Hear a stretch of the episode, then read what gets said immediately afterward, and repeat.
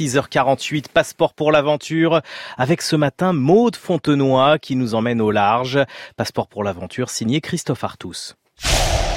Maud Fontenoy n'est pas une débutante lorsqu'elle tente en 2007 le tour du monde à la voile, à contre-courant, en solitaire et sans assistance. Elle a déjà traversé l'Atlantique Nord et le Pacifique à la rame. Mais ce tour du monde de 5 mois qui part de l'île de la Réunion en passant par les redoutables caps de Bonne-Espérance, Cap Horn et Cap Lewin lui réserve de nombreuses surprises. Moi j'avais fait des stages de survie, j'avais appris à m'arracher des dents, à me recoudre, à être abandonné dans un canot de sauvetage en pleine mer. Passeport pour l'aventure. Mais ensuite, euh, il y a des choses que vous n'aviez pas prévues. Et là, pour le coup, moi, j'étais presque à la veille d'arriver et euh, une tempête de plus, le mât a cédé, 32 mètres de mât qui vient de s'écraser sur l'endroit où j'étais en train de barrer. J'ai juste le temps de me coucher par terre je tremble, j'ai une peur bleue, il y a des débris de carbone partout. Quelle connerie, putain, quelle connerie Tout euh, bascule d'un côté du bateau, le bateau penche presque à chavirer.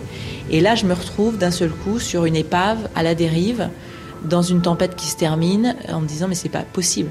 Juste, ça fait quatre mois et demi que j'en bave. Ça fait quatre mois et demi que j'en peux plus, que j'ai vécu les pires dépressions les unes après les autres, les tempêtes les unes après les autres. Et là, je me dis, mais le dématage en plus. Et je me dis, là, je vois pas comment je peux réparer. Et là, je vais devoir abandonner. Maude Fontenoy en difficulté dans l'océan Indien. La navigatrice a dématé.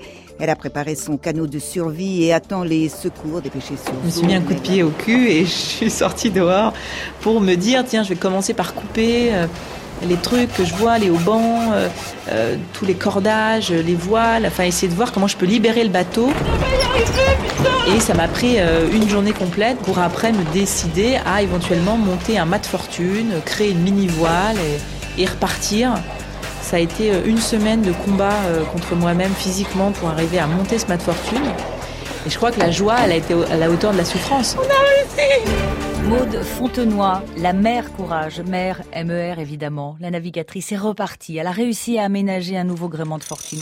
Quand on vit euh, en dormant euh, par tranche d'une heure, une heure et demie maximum, dans des mers euh, toujours déchaînées, en ayant tout le temps froid, au milieu des icebergs, en ayant mal partout, en étant dans un combat permanent même pour se nourrir, quand tout ça est devenu une peur au ventre, parce que là il y avait les maintenant, après le dématage, il y a eu les cyclones qui venaient sur ma zone, j'étais très en retard dans la saison. Quand tu vois la terre, tu te dis c'est fini. Ça veut dire qu'enfin je vais pouvoir respirer. Enfin quelqu'un d'autre va pouvoir veiller sur moi.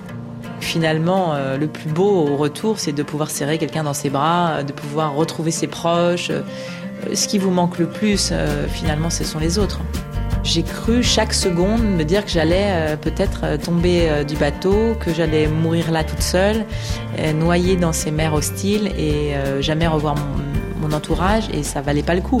Donc je suis arrivée et, j'ai fait des enfants et je repars naviguer mais dans des, conditions beaucoup plus agréables et surtout dans des traversées de l'Atlantique qui n'ont rien à voir avec les 40e régissants.